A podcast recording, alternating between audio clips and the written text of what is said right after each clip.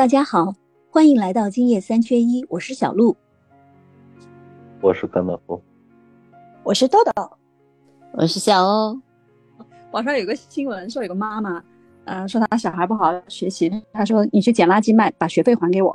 然后我看了这么一条新闻啊，我就觉得这是个不太好的价值观导向。如果职业不分高低贵贱，比如说现在环境保护啊、废物处理，它本身就本身就是一个。很正常的职业方向哈，我们也不必要说看到这种场景的时候就一定要挂钩说这个职业是低贱的，你不好好读书就只能做这个职业。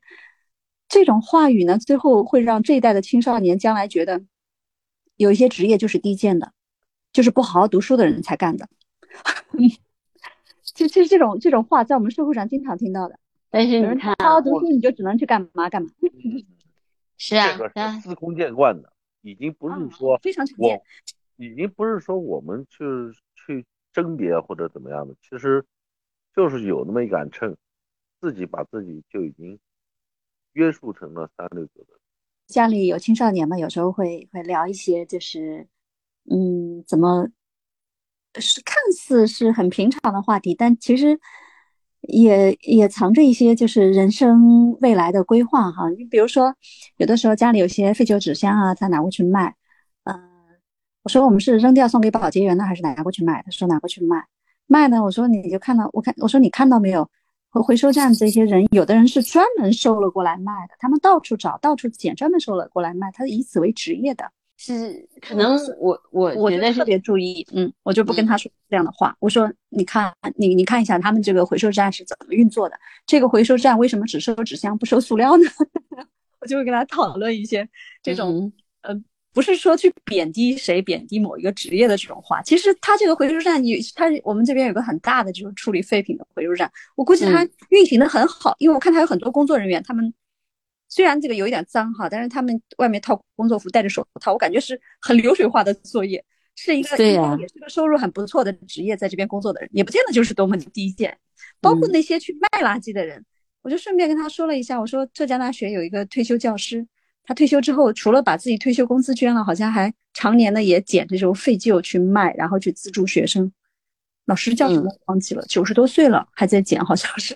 是我们还有我我还参加了北京就是那个周末捡垃圾的活动，就是我们要去沙河去捡垃圾，然后我去观鸟的时候也看见过小朋友们去周末去捡垃圾，其实。我觉得这种都是一个很好的培养，但是我跟你说是这样的，就是我们现在呢，确实是一种精英教育，就是比如说以前的古代的知识分子，像他们写陋室铭，对吧？谈笑有鸿儒，往来无白丁，那他就觉得可能白丁就是就是你往来的时候有没有白丁才是一种高尚的生活，但是其实我觉得对我来说，真的所有人都是一样的，就是。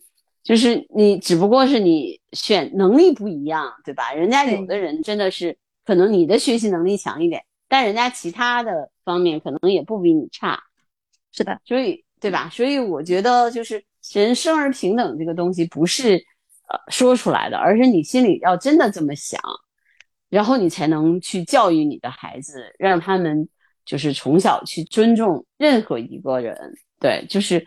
任何一种职业的人，就像你想我，比如说我观鸟，我也会觉得所有的生物其实都是平等的嘛，对吧？那你既然生物都平等，那么他从事了什么职业，甚至说他是个富人，又有什么关系呢？那只不过可能他是，比如说他努力，他成功，他是个成功人士，那我们尊敬他，因为他靠他的努力成功了。如果他这个父母很有钱，那对不起，那可能真的是他运气好，他投生到这个家庭里面了。对吧？这有什么关系呢？那你可能是吧？你你该做什么你就做什么嘛。但是我们社会还是很多人崇尚财富的。去年不是有一个什么万柳少爷的段子吗？然后有一个住在万柳书院的孩子发了一条自己在呃拍篮球的视频，他的背景呢隐隐约约透露出一幅齐白石的画，然后他的定位呢又是万柳书院，然后下面就一堆人就说少爷。你需要我为你做什么？我可以去你家做保姆吗？等等各种各样奇怪的言论，是这样一边倡导平等，一边又膜拜财富。其实万柳少爷的财富跟评论区的普通人有什么关系呢？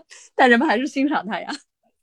还是因为我们这个社会吧，处在一个就是，比如说，呃，我们一开始的时候就是贫富差距是有的，然后在改革开放之后呢，有一段时间大家可以，比如说白手起家呀，成功致富啊，然后那那一代人也确实赶上了比较好的时机，国家也在强力的发展，所以呢，就是有有我们所谓有了真正有了一批富裕起来的富，就是说。这样的一个一个阶层，但这个阶层的，比如说富二代们呢，其实还没有那那些贵族的应该有的东西。就是人家说三代培养一个贵族，就是我们还没培养出贵族来呢。所以呢，我觉得这个社会正好是处在这个大家因为经济主导一切嘛，经济基础决定上层建筑，就是总体来说，我们还是一个发展中国家，所以我们还看重。在发展中的时候，那个经济驱动力，当你真的就比如说在发达国家的时候，你很少去跟他们的学生讨论的时候，会像我们这这么讨论钱。对你去跟他们的学生讨论的时候，还是很多人讨论的是学问本身，不或者说这个学校本身，不会很少有人会去跟你讨论说这个学校出来的人能挣多少钱，就是因为，对吧？就是我觉得这个基础是什么呢？基础是他们已经已经过了我们这个 developing 关键是他们不差钱，就是，但是我们还在这个阶段，在往上上升的阶段，我们是发展中国家，我们还没有把自己的这个贫困线拉上来，还有很多人可能生活还不是很美好，对不对？但是你说在那些发达国家，他们基本上就不不愁吃穿了呀。就算他们也愁啊，一样啊，就是国家也有流浪汉，也有失业的吧，是吧？对，也会有，也会也会有。他有他有这些比较保障，就是这是一个问题。他的保障让他很有安全感嘛？对呀，他没有我们这么强的危机意识，就是好像要怎么样怎么样怎么样的。我觉得他们就是好像没有我们的这种危机意识这么这么强，这么紧迫感，对钱的需求这么就是迫切。没有像我们这么卷卷钱。其实你有没有发现，就是 在发达国家的普通民众，其实对于奢侈品啊，包括物质的这种需求也没有那么大。对，就是这是一个很有意思的现象，就是我们的，因为我们还是 developing 嘛，所以我们的眼光还是看着那个经济的向上的那些富裕起来的人，所以攀比的。这个这个都是那些人，但是你想想啊，就是，哎，现在就是这样的，就是到了比如说年轻的这一代人，就是比如说一零后，就是九零后、零零后的这些孩子呢，又又变成了一个我不我不崇尚名牌，我舒服就好。他们现在又变成了这样的一个心态了，所以呢，我觉得现在就是我们国家正好处在这种比较。分裂的这种割裂的一个状态，就是我们，嗯，对对吧？碰撞阶段，嗯，碰撞阶段。那我觉得就是也挺好的，就是有的时候你会发现这样的一个这种痛并快乐的，有那种勃勃的生机，也是个不错的现象。之所以大家去讨论这些问题，那还是因为我们还有长衫可穿嘛，对吧？人家要都是背心短裤，或者都是大裤衩，或者都是这个。这个什么什么，对吧？就不需要讨论了。我就穿一裤衩也可以的话，那就不需要讨论了。嗯，我觉得还挺好玩的。就是从这个角度来说，我还是喜欢我们现在的这种社会的这种动力，或者是这种向上的这种驱力吧。尽管在这样的社会，确实，呃，压力也会比较大，是真的。不管是卷的卷的年轻人，还是卷的中年人。还是现在马上就要卷起来的老年人，读书当然从我们那个时开始就开始卷，但是氛围没有这么这么激烈，就是大家都在卷。那时候可能只有百分之二十的人在卷，但现在基本上百分之九十的人都在卷。那你这个千军万马过独木桥，这个难度就会提高很多，对吧？这不不仅是学习卷。还有那个来跳舞啊，这种兴趣班啊，各种各样的这个兴趣的特长啊，都在卷。你会发现现在孩子都是多才多艺。必须要有一到两门擅长的兴趣爱好，而且是要得过奖的那种，拿得出手的。嗯不然的是，不然的话，你就是那个被卷被卷死的人。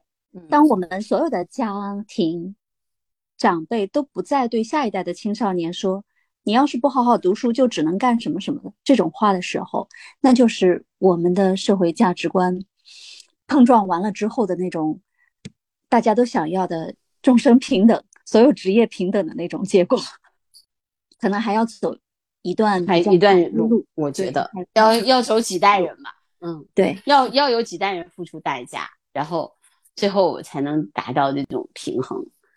嗯，所以一代人有一代人的迷惘，一代人有一代人的使命。我们这一代，我我算就是我们七零后、八零后这一代呢，见过物质的匮乏，然后呢又经历了物质生活的飞速改善。但是呢，这个九零后、零零后，他们一出生就享受了幸福比较好的物质生活，他们接受的价值观教育却是我们上一辈所给他的。可能他们还需要自己探索摸索一段路，才能找到自己对职业也好、人生价值定位也好那种信心，不必在意社会的评价或者说亲友的评价。小肉姐说到点子上了。嗯，我觉得他们可以完成这个探索，至少会比我们这一代要好一些。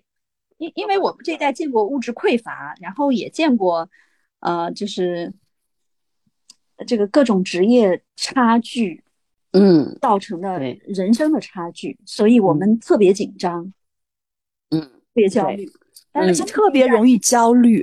但是那应该能化解一些。对九零后、零零后、一零后，他们好像就没有我们这么焦虑，他们只有卷。他们也焦虑啊，所以这个被迫的讨论，等他他们们脱离了这个被迫卷呢，可能会好一些。他们掌握了自己人生的这个方向了之后呢，不必听长辈和亲友们的唠叨之后呢，可能会好一些。其实现在小孩的卷是父母在卷，对对对，对对，父母迫使他还是卷。呃，其实还是年轻七零后、八的孩子零后太卷。对于社会，其实他们还没有太大的观念。最主要的是对于身边的人，就是身边的人还是要多一些宽容。自己好吧的身边人多一些宽容，多一些理解。每代人看到的东西是不一样的，他们可能现在非常迷惘、非常困扰，但有可能他们会把这个平衡的很好。掌握了自己的方向之后，掌握了人生话语权之后，应该会做得更好一些。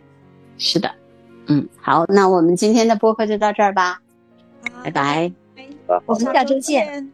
下周见。